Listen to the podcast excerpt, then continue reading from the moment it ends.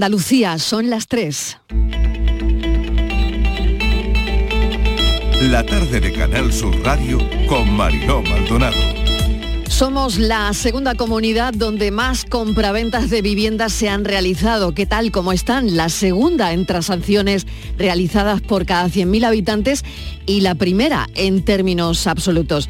Ha sido el mejor mes de noviembre en los últimos 15 años, más de 11.000 operaciones y por provincias, Málaga lidera la compraventa de viviendas, seguida de Sevilla y Cádiz. Más de 1.000 fueron viviendas libres y 224 protegidas. Estarían en ese ranking Jaén y Córdoba y por ese orden. Vamos a analizar este asunto enseguida. ¿Quiénes compran? ¿Cuál es el perfil? ¿Qué pagan? ¿Qué sitios están al alza? ¿Cuáles son nuestras preferencias a la hora de comprarnos una casa? Y empieza a ser difícil, muy difícil, desenvolverse en la sociedad si no tenemos presente las redes. Hoy hemos sabido que Bruselas amenaza con prohibir TikTok en la Unión Europea si no se protege a los menores. ¿Qué peligros tiene TikTok con los menores? Vamos a poner las cosas claras esta tarde. El debate sobre los niños y niñas muy, muy pequeños con la tecnología es prácticamente infinito. Las preguntas son muchas, desde qué edad dejarles tener un móvil hasta si se deben publicar imágenes suyas en redes sociales. Lo que se está planteando Bruselas debe ser por la existencia de numerosos influencers de menos de 10 años. Niños de menos de 10 años que influyen en la gente. Suena fuerte, ¿verdad? Bueno, concretamente, hay una pequeña, una niña chiquitita de 3 años que tiene 17 millones de seguidores. Por un lado, ¿qué interés tiene o pueden tener los vídeos de una bebé? Y por otro lado, ¿qué problemas de salud mental puede conllevar semejante exposición? Bueno, si les interesa el asunto, hablaremos con un experto en redes porque creo que vamos en el mismo barco y no queremos que nos pase por encima, que no es otra cosa que quedarnos atrás. Y esta tarde volveremos sobre el centenario del nacimiento de Lola Flores, que no podemos pasar por alto. En su apellido llevaba la F, la F de fuerza.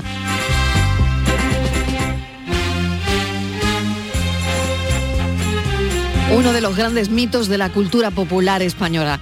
Durante años eh, he oído la referencia que hacía sobre ella un crítico español en el New York Times, lo recordarán seguramente, que decía, ni baila ni canta, pero no se la pierdan. Bueno, esto era en el año 1979. Y el tiempo lo dejó muy claro, lo dejó meridianamente claro, supimos por qué no había que perdérsela. Sus canciones no han sido nunca las más escuchadas en la radio, porque lo suyo era el escenario. En los años 70, Andy Warhol se enamoró del personaje con la película Casa Flora. Lole, eh, Lola Flores cumpliría 100 años, un ser de otro mundo, y hoy hablaremos de ella con Miguel Fernández. Por cierto, Flamenco Vivo, de Camarón de la Isla, ha sonado en el desfile de la Semana de la Moda de París de Louis Vuitton. Y la gran estrella invitada ha sido Rosalía. A ritmo de Camarón han presentado la colección de una de las firmas de lujo más importantes del mundo. Qué pena que los bolsos sean tan caros.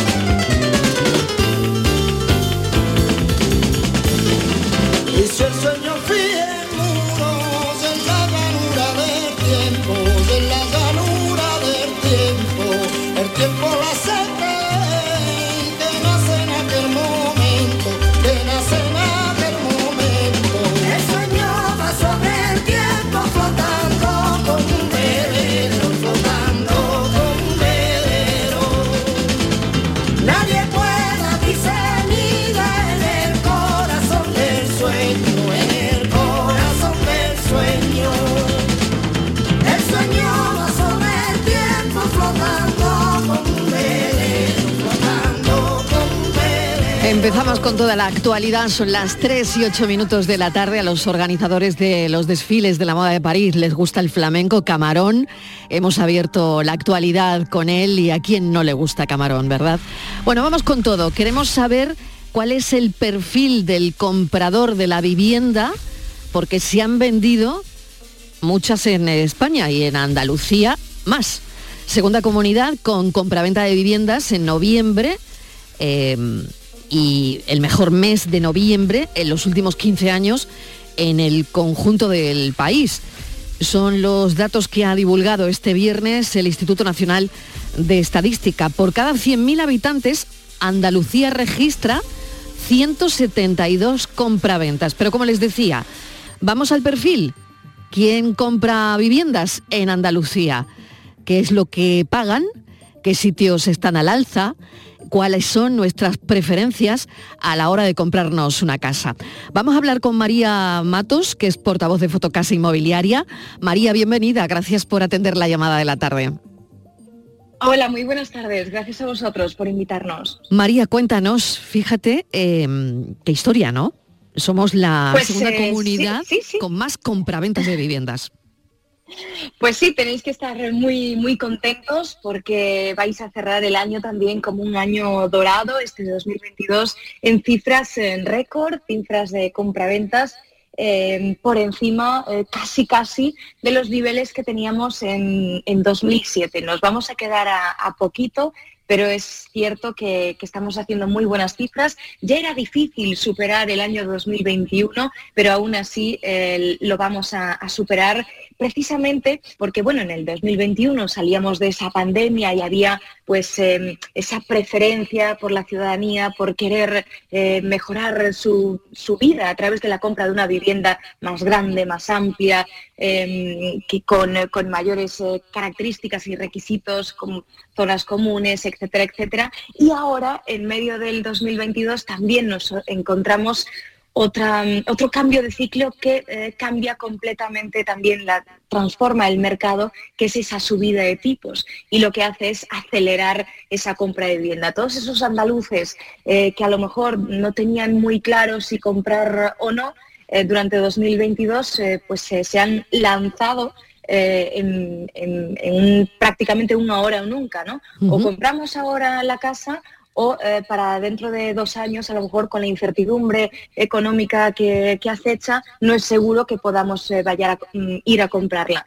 Entonces, por eso se han em, lanzado prácticamente a, comprar quienes no, se habían atrevido durante 2021, que también fueron, fueron muchos andaluces, pero sobre todo lo que vemos ahora es ese aceleramiento de la compra-venta para intentar comprar antes de que se vayan endureciendo todavía más las hipotecas. Esos créditos hipotecarios, que ya sabemos que en los últimos seis meses ha habido cuatro subidas de tipos y por lo tanto empiezan a dejar de ser atractivas para, mm, la mayoría de, los ciudadanos. Claro, es el ahora o nunca que decías, María, ¿no? Porque no sabemos si esto va a seguir subiendo, ¿no? Y, y qué va a pasar dentro de, bueno, dentro de un mes, ¿no? Bueno, parejas, yo hablaba... Sí, sí, sí, adelante. Sí, eh, no, por, eh, por, eh, por, matizar un poquito, según lo que han, dicho en el Banco Central Europeo, van a seguir subiendo los tipos, al menos en este primer trimestre de 2023. O sea que, evidentemente, el bolsillo de estas familias andaluzas cada vez va a empezar a sufrir más van a empezar a retraer ese consumo, el poder adquisitivo también va a bajar y por lo tanto la demanda de compra de vivienda se va a relajar. Entonces, evidentemente, veremos eh, cómo las compraventas empiezan a disminuir en esta comunidad. María, quería ver exactamente cuál es el perfil, eh, el perfil, analizarlo un poquito con, contigo. Parejas de entre 40 y 50 años que ya eran propietarias, pero que han cambiado de casa, que financiaron la compra con ahorro personal y con, o con una hipoteca, ¿no? Y es el perfil del tipo de personas que compraron viviendas, parece que siempre a través de agencias inmobiliarias en el 2022. Parejas de entre 40 y 50 años que ya tenían una casa, que ya eran propietarias, pero querían cambiar y tenían algunos ahorrillos. Sí, o aunque ya tuvieran una casa, por ejemplo, se han lanzado a esa anhelada, en, España tan anhelada segunda vivienda, ¿no? Es la primera vez eh, desde hace 10 años que suben los índices de demanda de compra de segunda vivienda. Y es que muchos ciudadanos también arrastrados por lo que hemos vivido con el impacto de la COVID-19 en nuestro país, pues eh, han eh, intentado buscar un poquito más de, tranquilidad, de paz eh, y, se ha producido una especie de éxodo rural hacia la periferia de las grandes ciudades, buscando precisamente ese contacto más con, con la naturaleza, con la playa, con la montaña, en algunos casos huyendo pues muchas veces de la contaminación acústica y medioambiental que puede tener una gran urbe, ¿no?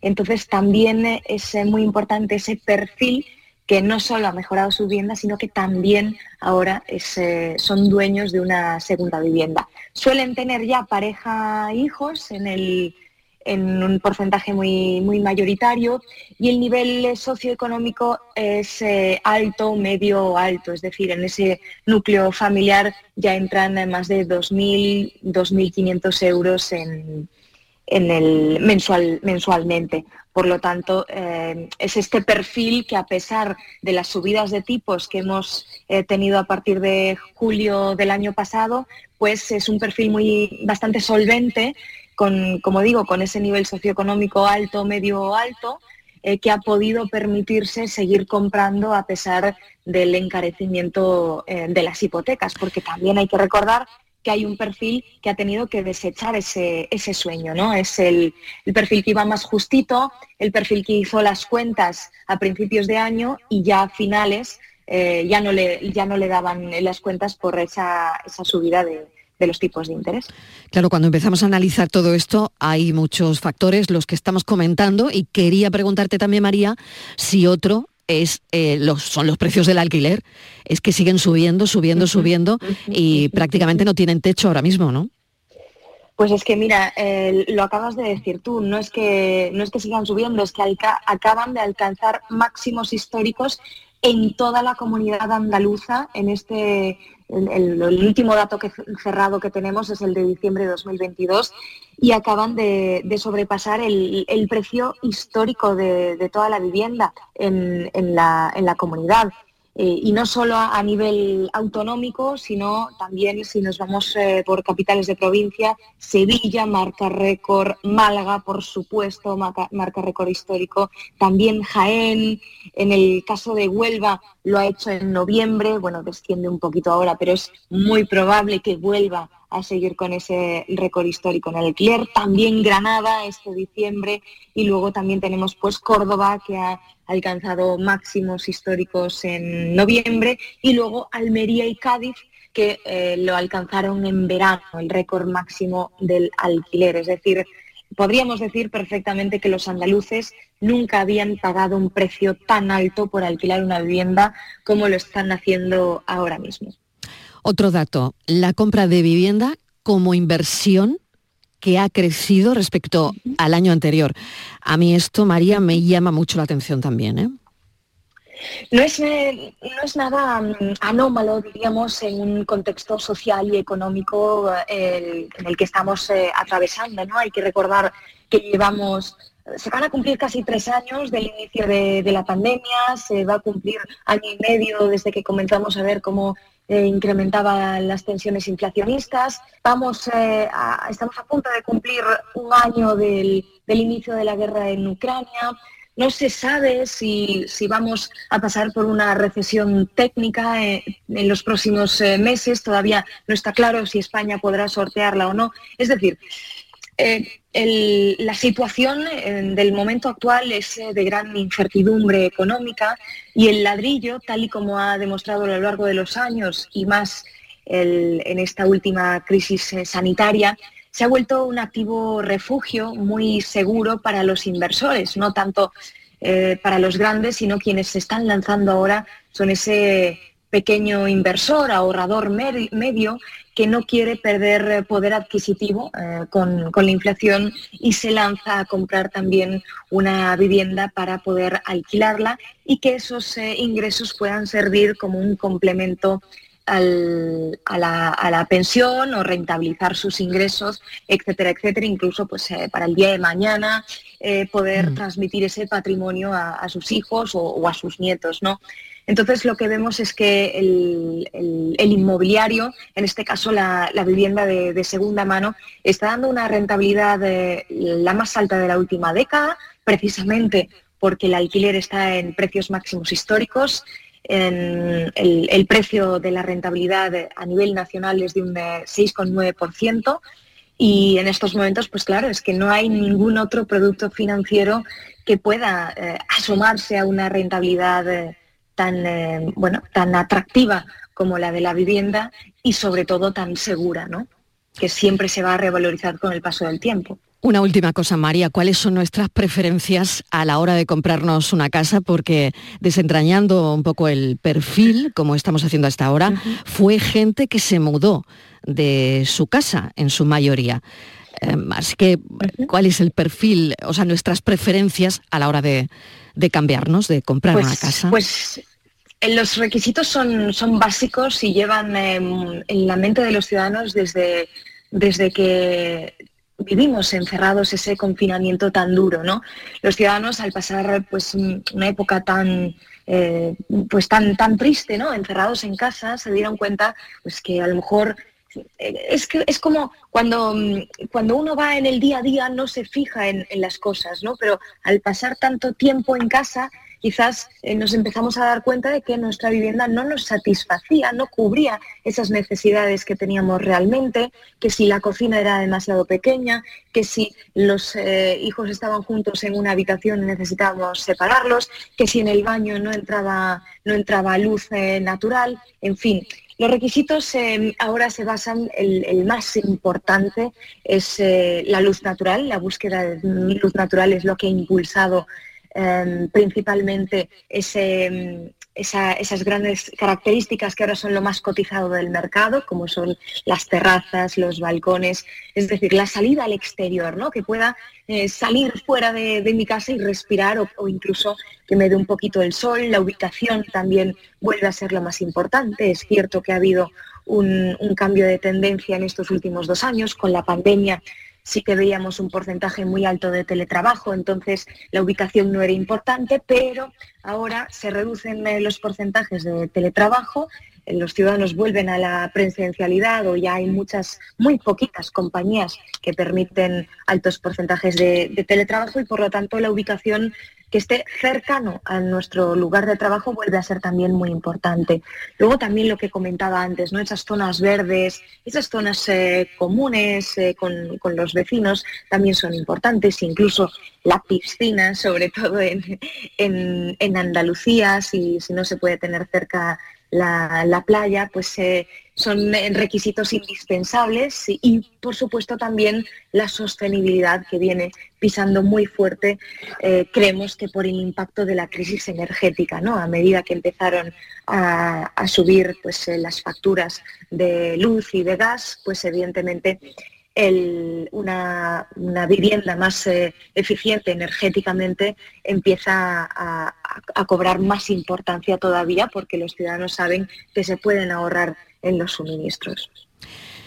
María Matos, muchísimas gracias, portavoz de Fotocasa Inmobiliaria, por habernos acompañado. Hemos trazado ese perfil de las personas que compran viviendas en Andalucía. Somos el segundo sitio en este país donde se han hecho más operaciones, más transacciones de compraventa de viviendas, donde se han comprado más viviendas. En segunda posición es aquí, en Andalucía fue gente que se mudó de casa entre 40 y 50 años con hijos. Muchísimas gracias, María. Un saludo. Muchísimas gracias a vosotros. Saludos. Nos vamos un momentito a publicidad, hacemos una pausa pequeñita y a la vuelta hablamos de TikTok. Y créanme que les interesa. La tarde de Canal Sur Radio con Mariló Maldonado. También en nuestra app y en canalsur.es. Este 2023 escribe tu propia historia con Social Energy. Toma la mejor decisión del año e instala paneles solares de primeras marcas con hasta 25 años de garantía. Ahorra hasta el 90% de tu factura de luz e ilumina tu hogar noche y día con nuestras baterías. Pide tu estudio gratuito y aprovecha las subvenciones disponibles 955 44 11 11 y socialenergy.es. La revolución solar es Social Energy. Este viernes en el Eurojackpot de la 11 por solo 2 euros hay un bote de 71 millones.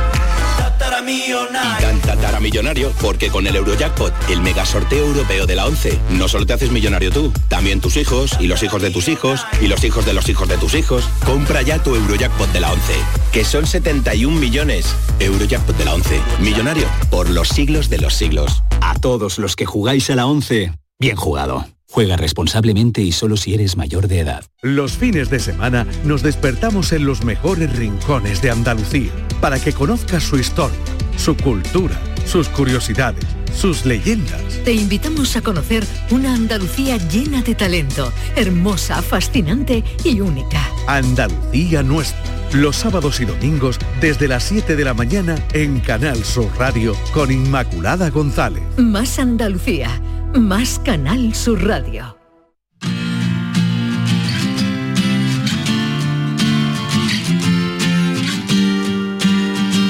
La tarde de Canal Sur Radio con Mariló Maldonado.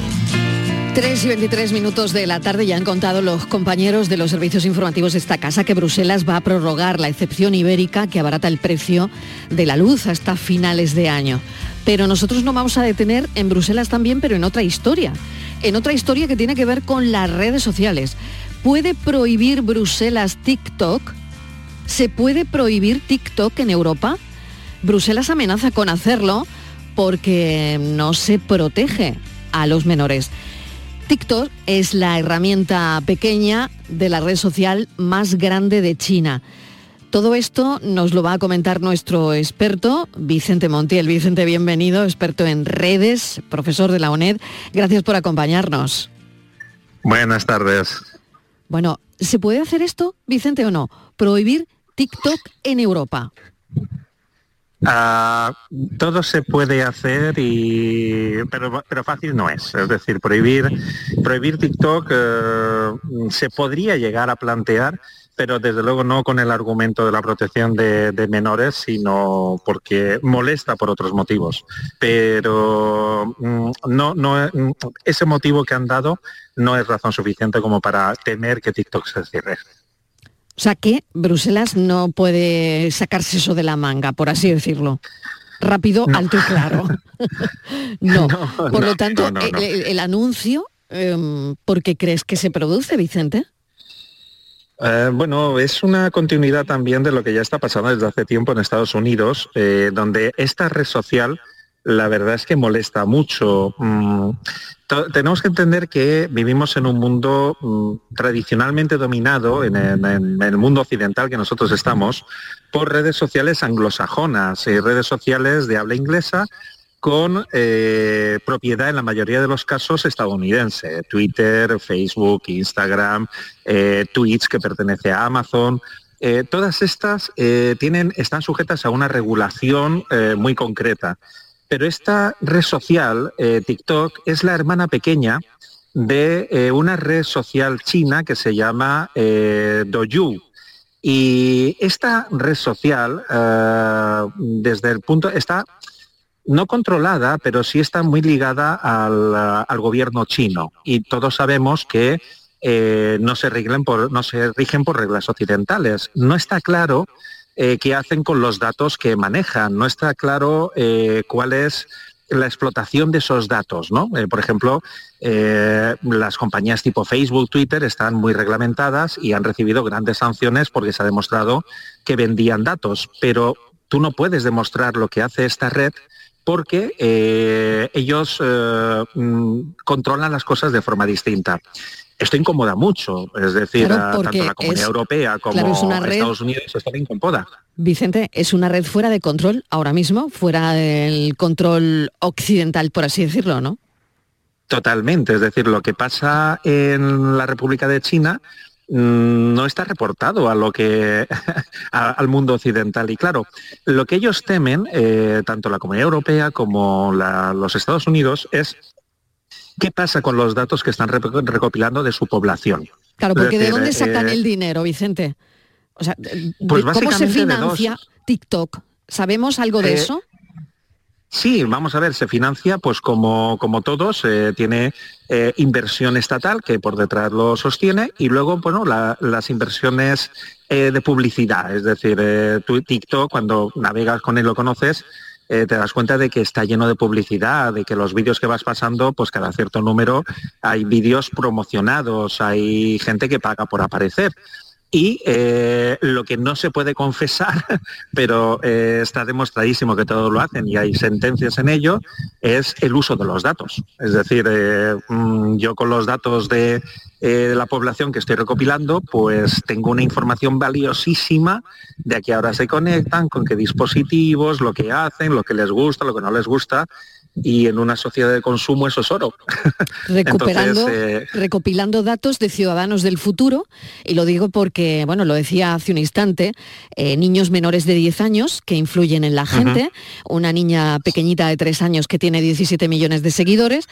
Bueno, al final me da la impresión, amén de todo lo que esto puede tocar em, la salud mental en cuanto a exposición, ¿no? Mm, pero por otro lado también tengo a los ciudadanos del futuro aquí, ¿no? En esta red. Absolutamente. Eh, y son grandes influencers. Eh, todo el mundo sabemos que el gasto que se hace con, la, con, tus hijos, es decir, tu hijo, eh, tú, tú, puedes privarte de cosas, pero si tu hijo necesita una marca de zapatilla o te pide, vamos, mm, por supuesto que sí. Y este, este tipo de redes sociales, eh, TikTok, eh, bueno, pues más allá de lo lúdico, de lo atractivo que es, yo soy usuario, a mí me encanta TikTok, eh, potencialmente es un recopilador de datos importantísimo y la duda es, bueno, mm, ¿qué va a pasar con todos estos datos? Porque no hay ninguna regulación sobre ellos. Y aquí es donde, eh, eh, en fin, eh, tenemos que tener en cuenta también que, TikTok no es nada más que la segunda red de Doju. Si mañana cierran TikTok, a ellos les da igual, ellos siguen teniendo el mercado chino y el mercado indio, y eso es mucho mercado. Y sacarán otra y otra y otra y otra, en fin. Bueno, pues Vicente, queríamos eh, hablar un poquito de esto, saber si efectivamente se podría prohibir TikTok en Europa o no, ver cómo estaba este asunto. Vicente Montiel, gracias, un saludo. A vosotros, hasta luego. 3 y 29 de la tarde.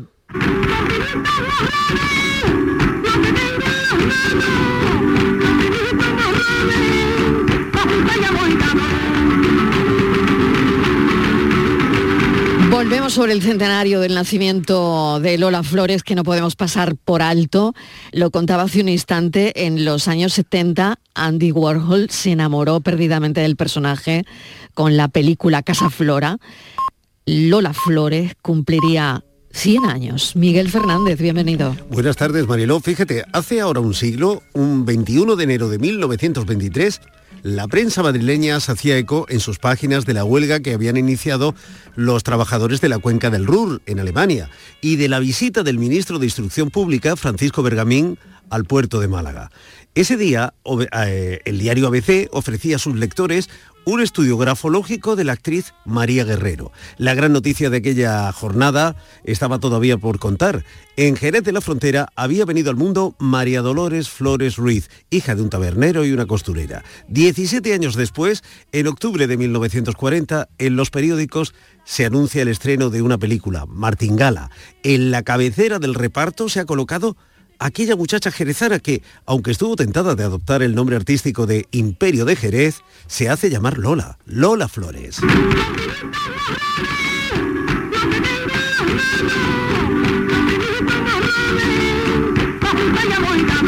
Solo unos meses más tarde, en la película Un alto en el camino, Lola es Soledad Molina, una artista de variedades de la capital que encandila al señor de la casa. El argumento era un poco atrevido para la moral de la época, porque Soledad encandila al dueño de la casa en la que se recupera de un accidente. Soledad es una tentación, porque el hombre está casado. Bajo el sol de fuego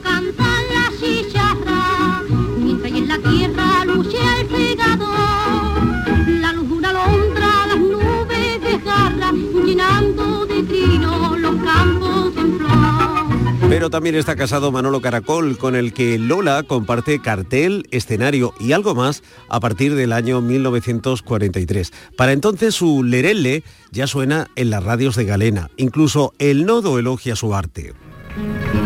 Lolores, la genial creadora del lerelle, realiza para los espectadores de Nodo una interesante exhibición de baile a la guitarra donde demuestra la pureza de su estilo y su gracia y arte gitano. Sí, Lola es una de las primeras artistas flamencas en aparecer en el nodo. También una de las primeras artistas españolas en triunfar en Estados Unidos, en Iberoamérica. Una de las primeras en fusionar estilos, en vender exclusivas, en ser fotografiada desnuda, en ser elogiada por Cela, Umbral, Terenzi y tantos intelectuales de la época. Lola siempre es la primera. Su rostro es incluso uno de los primeros en asomarse a la pantalla de Canal Sur Televisión. Y conmigo concretamente la mujer, la mujer. Conmigo Lola Flores, que una noche de júbilo para Andalucía, como es la de inauguración de un canal de televisión, no podía faltar. Ella ha querido estar con nosotros y además de hermosa, porque ella lleva la hermosura en cada uno de los pliegues de su piel, está jubilosa. ¿Estás contenta y feliz, Lola?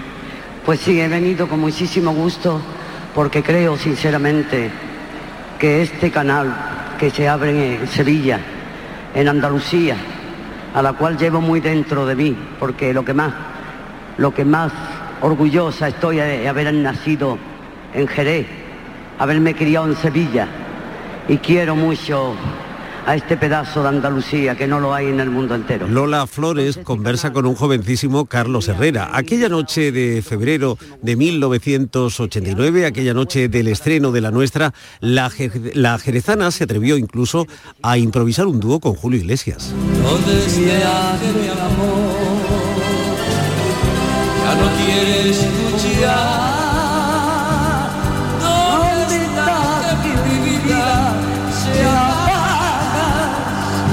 Sí, ahora quizás sea fácil contarlo. Lola se atrevió con todo. Algunos de esos atrevimientos, como el de desatender la llamada del fisco, le costaron más de un disgusto que siempre superó con resiliencia y fuerza a puertas iguales. Fue una novatada mía que yo podía haber pasado por una ventanilla, por una taquilla, haber dado la cara por lo poquito que hubiese tenido. Y me trataron muy mal, sin respeto y sin nada.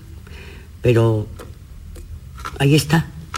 Ahora estoy viendo cosas muy importantes. Yo no tenía, no pude pagar. Estoy viendo tantas cosas importantes ahora que espero solamente que venga el Supremo y salga Lola lo contaba aquí en Canal Sur Televisión. Mañana se cumplirán 100 años del nacimiento de una mujer única que pese al éxito y la fama nunca quiso renunciar a esas raíces andaluzas que marcarían su carácter.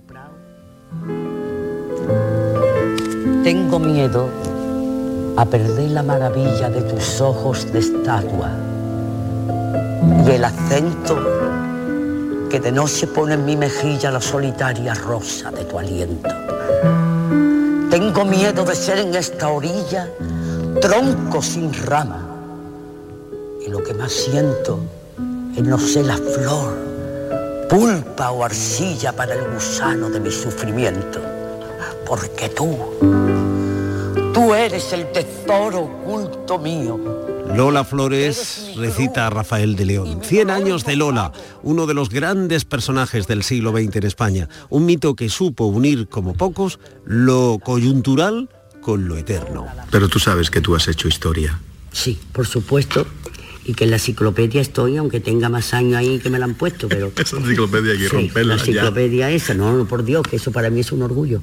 Pero verdaderamente sé que, que sí, que soy un mito, no solamente en este país, sino en América también, que no he decaído ni un momento siquiera, que a la gente le interesa todo lo que hago, porque modestia aparte sería no saber lo que represento ni lo que soy. Pero no soy diva de andar por el mundo como una diva. Soy una mujer amiga de mis amigos, de mi familia, de mis hijos, de mi arte y soy diva cuando tocan el timbre y, y suena la música, ahí soy diva. Así soy era ella, así fue María Dolores Flores Ruiz, conocida como Lola Flores, nacida en Jerez de la Frontera un 21 de enero de 1923. Según la Wikipedia, cantante de copla, de flamenco, bailaora, actriz, presentadora, única en todo.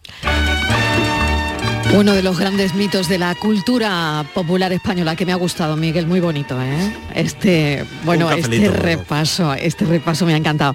A las 5 nos tomamos un café. Muchísimas gracias. Pero tengo que recordarle a los oyentes que mañana el programa Gente de Andalucía se hará en directo desde Jerez.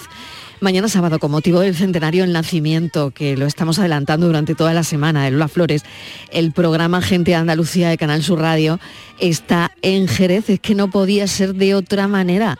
No hay mejor manera de rendir homenaje a la faraona que ir donde ella nació.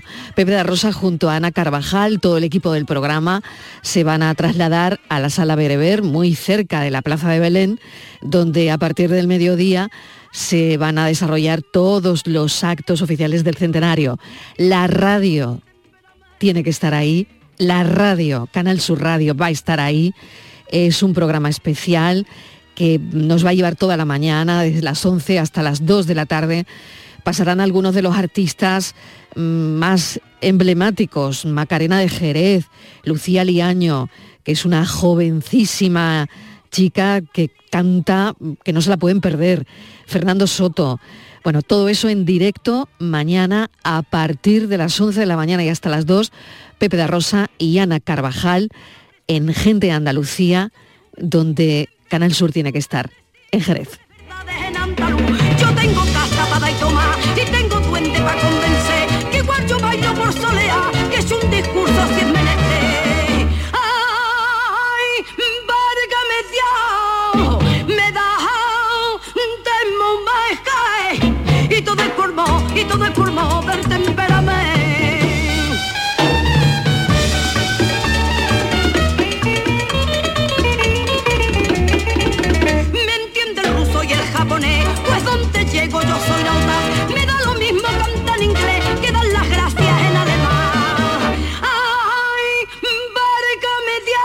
¿Qué saben las nuevas generaciones de Lola Flore? Ana Gallardo está con nosotros, Pilo Martín enseguida, Aurora Macías también, pero quiero saber, Ana, eh, ¿tú cómo percibes a Lola Flores como millennial? Bueno, A yo ver, estaba, yo estaba aquí ¿tú, escuchando. tú qué recuerdas? Si recuerdas algo, Claro. si ha sido un personaje importante en tu vida o, o no, no lo sé. A ver, honestamente, no, no puedo decir que sea un personaje importante en mi vida como tal, ¿no? Pero sí que es cierto que, que aquí estaba escuchando lo que ha estado poniendo Miguel y me ha parecido una maravilla absoluta que la definiesen como la mujer. O sea, que... que Sí, lo hacía Carlos Herrera. Sí. Carlos Es que Herrera cuando... me parece eh, icónico esa manera sí, de llamarla. Fue una, una manera de presentarla eh, y sobre todo, bueno, se presentaba también un canal de televisión, Canal Sur Televisión. Claro, claro. Y bueno, ella acudió, ¿no? O sea, fue un momentazo, Sí. desde luego, ¿no? y, que y hemos estaba, recuperado. y estaba aquí comentando con los compañeros, digo, yo creo que un poco no, no la he tenido, no he tenido la oportunidad de verla como tal en, en sus actuaciones en televisión, más allá de lo que se ha podido escuchar en mi casa, porque mi abuela siempre hablaba mucho de Lola Flores. Pero sí que es cierto que, mm, que creo que es súper importante que la sigamos recordando porque es icónica, o sea, y verla con esa potencia. Y yo creo que aunque sus hijos han sido también súper importantes y siguen siendo muy importantes en el mundo del espectáculo de Rosario, Lolita, pero yo creo que es súper importante que, que ese mito viva. O sea, porque- Pilo Martín, bienvenido Pilo. tal? ¿Cómo estás? Aquí, bueno, aquí, aquí, a ver, a ti, tú, tú cómo, eh, no sé cómo la percibes. A, a mí me recuerda mucho a abuela, lo que ha dicho Ana, ¿no? Porque Sí. mi abuela era muy folclórica, ella, le gustaba mucho la Lola, le gustaba mucho Rocío, Isabel, era más de Rocío que de, que de Isabel, ¿no? En esta, Sí, en sí. esta lucha cariñosa, ¿no? Que había Claro, claro, entre- claro, entre las tres entre realmente, las ¿no? Sí, sí, sí, sí, y con mucho más cariño, pues eso, a la Lola Flores. Pero yo creo que Lola Flores sí que se puede salirse, ¿no? De, ese, de esa dicotomía como un pasito por encima, ¿no? En la, Yo creo que en la también. discusión, ¿no? Había un- una cierta distancia, ¿no? Y fíjate que yo creo que entre la que Lola. Flores y el resto. ¿Mm? Claro, Estoy que- de acuerdo, ¿eh? Muy de que acuerdo. Lo, lo que pasa es que quizás era la más artista y, y esto es grande diciéndolo con Rocío Jurado, ¿no? Y con Isabel Pantoja. Que no la que cantaba mejor. Ni la que que no la que mejor. cantaba mejor ni la que bailaba mejor. Ni la que ya bailaba lo, mejor. lo dijo el crítico de New York Times. Sí, claro. ni, ni la que ni la que quizás llevase los mejores trajes, ¿no? Porque Exactamente. Isabel Pantoja Sí, y, sí, sí. y Rocío también, pero era única en su talento. Y yo creo que eh, yo discrepo un poco de Ana en el buen sentido, ¿eh? Porque dice, no es importante más vida Hay que de discrepar. forma directa. De forma directa. Pero de forma indirecta es que ser andaluz es serlo las flores. Y al final, yo, tengo una anécdota muy, muy bonita, ¿no? Que me hizo mucha gracia porque dijo, ostras, es verdad. Estaba en Austria eh, con una austriaca que era es, es catedrática de flamencología, de no sé qué, una piba increíblemente experta en el mundo del flamenco. Y entonces, claro, me decía, coño, qué suerte tienes, que eres gaditano, no sé cuánto, tal, y sabes muchísimo de flamenco y tal. Y yo decía, ya, yo no, te- es que tú eres una estudiosa del flamenco, yo no tengo ni idea. decía, ¿cómo que tú no tienes ni idea? El compás que tú tienes, nunca lo voy a tener yo. Claro, nada más que por escuchar toda la vida, claro, dices, si tú te has Claro criado que entre sí. alegría y bulería, ¿qué me estás contando? Exactamente. Yo, yo lo he adquirido, ¿no? Entonces, eh, aunque quieras o no, eso es nuestro, ¿no? Y al final lo que decían de mantenerlo vivo, yo creo que manteniendo este ritmillo eh, de nudillo en un bar, tocando el 3x4, Sí. tocando por compases flamenco ya es suficiente, ¿no? Aurora, te saludo a ti también. Ser andaluz es serlo las flores, decía Pilo. Fíjate, ¿no? Y, ahí lo, y, lo, y lo ha dejado ahí, ¿eh? Pero es así, es la realidad. Al final eh, es un icono de lo que somos y, y representa nuestra imagen, mm, además con orgullo. Yo es que el otro día me pasaban, me recomendaban una, un ensayo. Eh, sobre arte que se llamaba algo así como el arte es una forma de hacer, no una cosa que se hace, ¿no? Y entonces yo creo que eso es eh, como, no sé, el aprendizaje más grande que nos pudo dejar esta mujer, ¿no? Sí. Mm, sin duda, como decía Pilo, la más artista de su época, por delante de todo el mundo y sin, sin haber sido nosotros eh, espectadores o, o vividores de la realidad que ella dio y del espectáculo que ella dio, eh, el haber trascendido de la manera que ella lo ha hecho, pues yo creo que ya habla mucho de por sí, ¿no? Totalmente. Bueno, me voy un momentito a publicidad y a la vuelta seguimos hablando de otras cosas, pero quería saber cómo perciben la gente más joven de la radio de este programa a Lola Flores.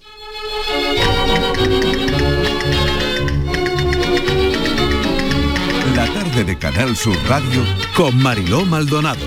También en nuestra app y en canalsur.es.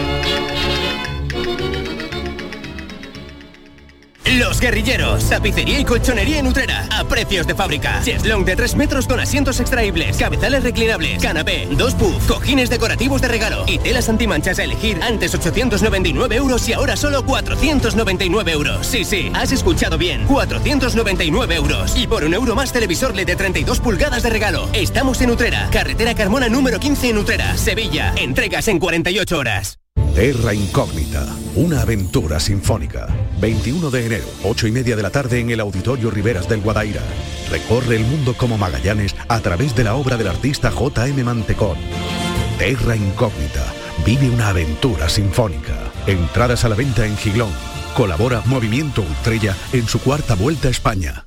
La actualidad deportiva que te interesa. Clubes, entrenamientos, las voces de los protagonistas. El deporte de tu provincia y las noticias que buscas de tu equipo están en La Jugada de Sevilla. De lunes a jueves desde la una de la tarde. Más Sevilla, Más Andalucía. más Canal Sur Radio.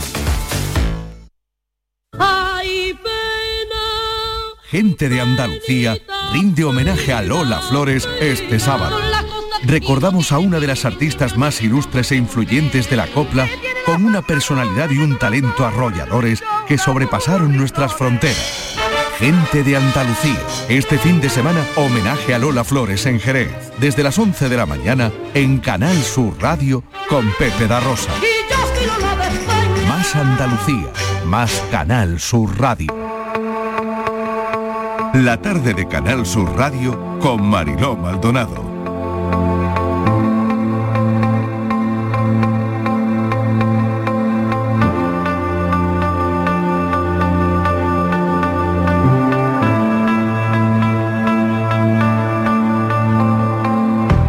La gente más joven es la que está ahora en la radio, Ana Barranco, Pilo Martín, Aurora Macías. El otro día leía un artículo sobre lo complicado que es desenvolverse en una so- sociedad en la que los algoritmos cada vez están más presentes. Porque, bueno, mm, si no somos capaces de comprenderlos y no somos capaces de entender eh, qué nos va a pasar, pues ahí estaría básicamente el problema, ¿no? Eh, la inteligencia artificial eh, está en todas partes y dicen, o al menos eso concluyo de lo que estuve leyendo el otro día, que entender los algoritmos será lo que nos permita seguir siendo libres. Y claro, yo me pregunto, ¿qué condiciona ahora mismo la vida de la gente joven? Al menos la vida de la gente que tengo sentada aquí. ¿Tu vida la condiciona algo ahora mismo, Pilo?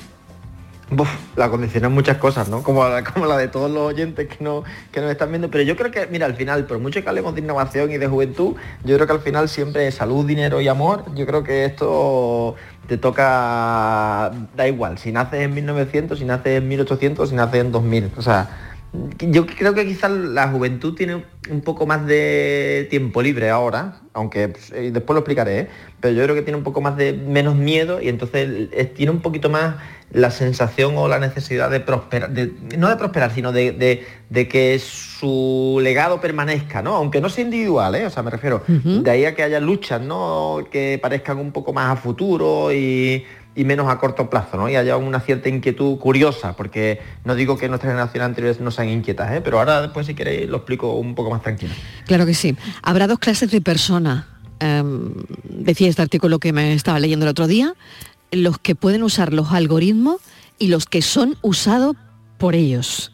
Yo, yo me quedé a cuadros, porque sinceramente pensaba en qué grupo estaría yo dentro de 20 años. Si seré una persona que sepa usar los algoritmos o si seré usada por el algoritmo. ¿Cómo lo ves, Ana? A ver, yo ¿Tú, que- ¿Tú dónde te ves de entrada? Yo de entrada me veo usada por el algoritmo mm, del tirón, aunque me deje en bastante mala posición decirlo de esta forma.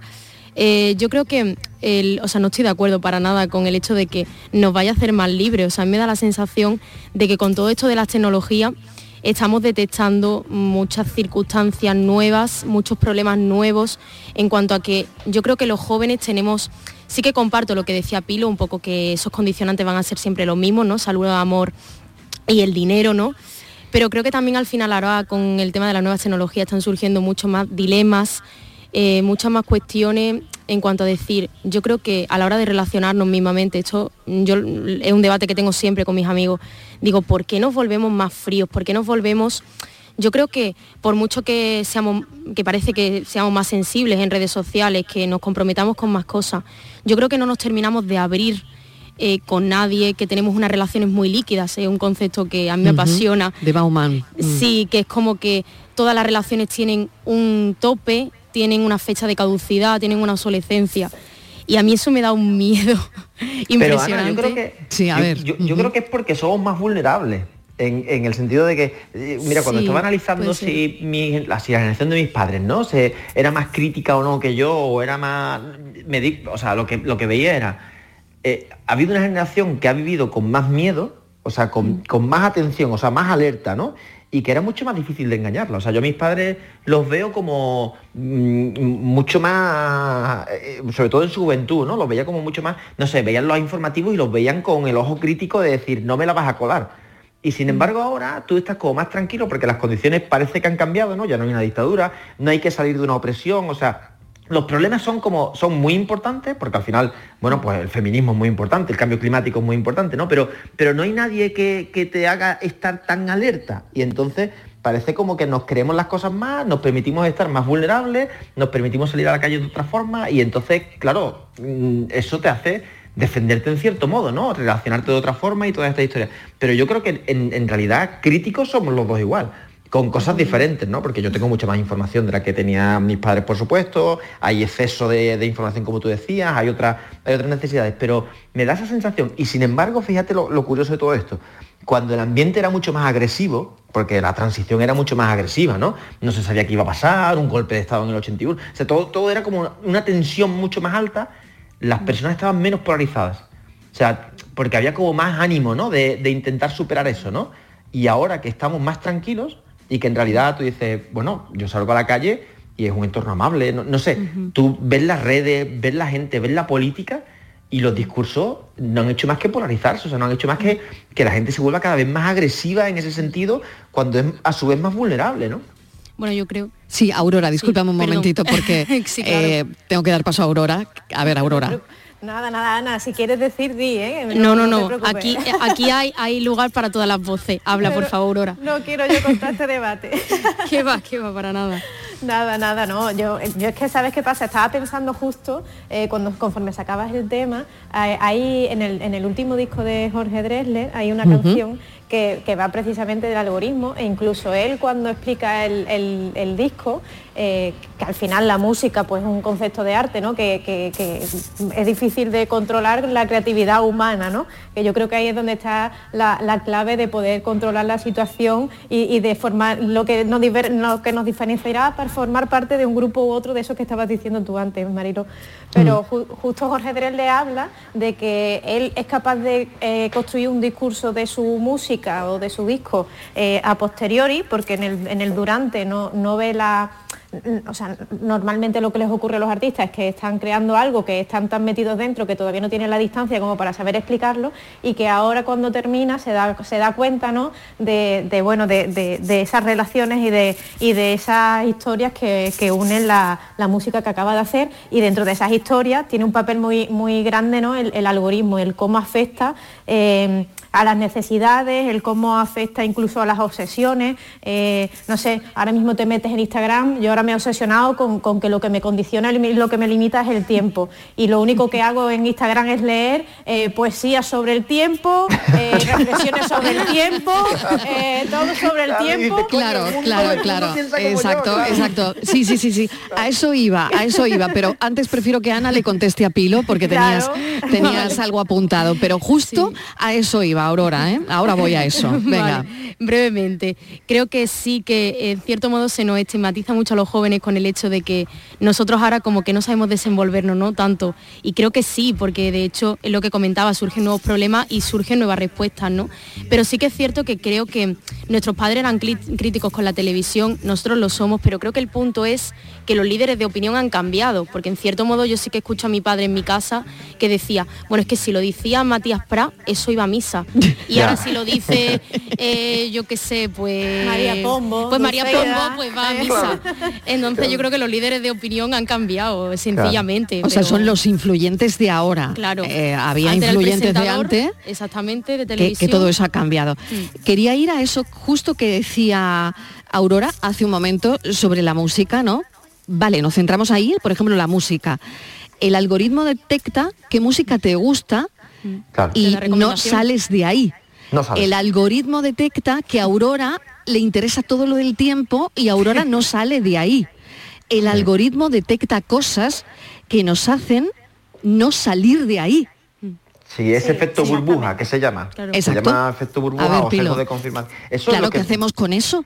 Tiene y que sobre ver todo gente con- joven y gente Claro. que mm, pues que todavía mm, no tiene criterios mm, sólidos. Tiene, tiene que ver mucho con lo que decía de la polarización, porque tú al final te pones Claro. a leer lo que te gusta, te pones a leer lo que te y entonces al final te, te vuelves hiperindividual y te crees que el mundo es como tú. Y entonces, pues, mal. Yo, yo en clase siempre hay una hay una- un día a la semana o cada 15 días en los que les pido a mis alumnos que saquen el móvil y que sigan perfiles que ellos jamás seguirían y que vuelvan locos al Ah, bien, algoritmo de muy bien. Instagram. Claro, porque les obliga a salir, o sea, a descubrir cosas nuevas. Es que si no, en Netflix, hazte, cuatro, hazte un perfil nuevo. Cuando hayas visto ya 7, 8 series o 20 series, borra el perfil, hazte un perfil nuevo. El navegador de historial de internet, bórralo eh, y, y vagabundea. A mí me encanta. Aurora se ríe porque trabaja conmigo, ¿no? Y muchas veces me Acuñé el término totalmente. yo vagabundeo mucho por los suburbios de internet y llego a sitios que la gente dice, no me puedo creer, ¿esto qué es? ¿Qué estás viendo? Claro, Porque- es una manera, Pilo, de ensanchar la capacidad mental, ¿no? Claro, de hackear el sistema. De, De- de engañar al algoritmo. Claro, sí, sí, sí, de utilizarlo a tu favor, de decir, ostras, pues enséñame más sobre esto, ¿no? Pero que ¿tú crees que la gente loco. lo hace así? Eh, Ana, ¿que lo hace ver, así la gente? A ver, yo creo que un poco la clave en cierto modo también para, por ejemplo, para mm, burlar a esto que en TikTok pues empiezas a subir la pantalla para arriba y ves un vídeo de gatitos porque le has dado me gusta y te vuelve a salir vídeos de gatitos, ¿no? Yo creo que la misma fórmula me da la sensación es simplemente el compartir con los demás, por ejemplo, pues que te ha salido, ah, mira, pues te recomiendo esta película, ah, es que a mí esta película no me ha salido en Netflix o en HBO. Yo creo que en el compartir simplemente Sí. a ir y ya simplemente no centrarte en tu bandejita de recomendaciones, sino buscar tal cosa que te interesa, yo creo que ahí está un poco una Para mí- sencilla, ¿no? Pero Del día a día. yo creo, exactamente, y yo creo que ahí está la clave, ¿eh? o sea, yo creo que para salir del algoritmo lo que tenemos que entrenar es el interés, porque verdaderamente Totalmente. es lo que mueve que tú eh, promuevas otra búsqueda, ¿no? O sea, Y entrenar llegado- la privacidad, ¿no? Claro. Para mí, Entrenar. mira, las cookies, las cookies. Para mí hay una frase de, de Walt Whitman que es Sí. magnífica para esto, que Sí. me cambió la vida, que es sé curioso, no juicioso. Y la mayoría de las veces somos juiciosos, vemos algo nuevo y lo juzgamos, ah, esto no me gusta tal, no sé cuánto, ah, es que esto es una porquería. Me pasa mucho, incluso con gente más joven que yo, que tú dices, no, es que yo no veo anime, porque eso es de frikis. Dice que yo, pero te estás perdiendo un mundo entero. Habrá anime malo, habrá anime bueno, habrá... No, es que esos son dibujitos de chinos. Pues si alguien nos está escuchando hoy, que se ponga un anime bueno en su casa, tenga 80 años, 75, 45, porque van a descubrir una cosa bonita y maravillosa. Así es que esto es un género. y que se abran a lo que viene por descubrir. Fíjate, eh, qué oportuno, eh, con el- en el disco de Zetangana, en el último, en el madrileño, había una canción eh, que parafraseaba al pescadilla hablando de Lola Flores. Yo Sí. llegué a Lola Flores eh, de un modo más intenso y más de preocuparme por ver entrevistas y actuaciones y todo lo que hacía, por obsesionarme, por, por interesarme con esa parte de la canción. De ahí bueno. esa obsesión me llevó a ver cómo escribía Zetangana y vi que escribía con Jorge Dresle y ahí me obsesioné Claro. con la canción del algoritmo de Jorge Dresle. O sea, que al final mm, mm, el algoritmo está bien para, para descubrirte lo que te gusta, pero hay una herramienta interesante que es la, la creatividad y que es el interés, que es lo que decía Ana, que, que son los que mueven el poder escapar de ahí Y y, pertenecer al grupo bueno. pasa una cosa siempre. Pasa una cosa siempre. Mira, ahora yo estoy dando clase a profesores porque están asustados con ChatGPT. Porque ChatGPT hace trabajo. Sí, sí, sí, sí, es sí, sí, claro, sí. y entonces dicen, Ostras, tenemos que hablar la semana que viene. muy grande. De- tenemos que hablar de eso la semana que viene y contarle a la gente ¿Qué qué es? es ese chat. La verdad. Oye, de verdad, que yo estoy vuelta del revés con ese chat. Pues eso lo hablamos Os lo digo en que serio, se está hablando muchísimo y la semana que viene tenemos que hablarle a la gente de eso, ¿eh? Pero la sensación que me da es que cuando alguien descubre algo nuevo que ha jugado previamente, se alegra. Dice, ostras, qué guay, es que ahora puedo hacer. Pues supera esa sensación al principio. Ponte, si es muy bonito descubrir cosas, descúbrelas. O sea, intera- eh, eh, in- interésate en descubrir. O sea, es un trabajo, pero es un trabajo maravilloso. Pues me parece mm, muy bueno esto que dice Pilo y que cierra esta conversación con la gente más joven de la radio, como digo yo. Como siempre las escuelas, los centros de enseñanza tienen un papel fundamental en esto. No quiere decir que, bueno, en darle la vuelta a- de alguna manera, en hacer lo que hace Pilo en clase también con sus alumnos, ¿no? Bueno, lo tengo que dejar aquí. Pilo Martín, El año- gracias. la semana que viene a chat, ¿vale? Venga, venga, le contamos a la gente lo que es. Ana, prepáratelo bien. Me lo preparo, me lo preparo. Que, lo tenemos que hablar bien. Ana Barranco, gracias. Gracias. Aurora, la semana que viene seguimos con el tema, ¿vale? Gracias, un besito. Buen fin de semana para los tres. Nosotros seguimos, ellos se van, pero nosotros seguimos hasta las seis quiera, quien quieres que yo quiera lo que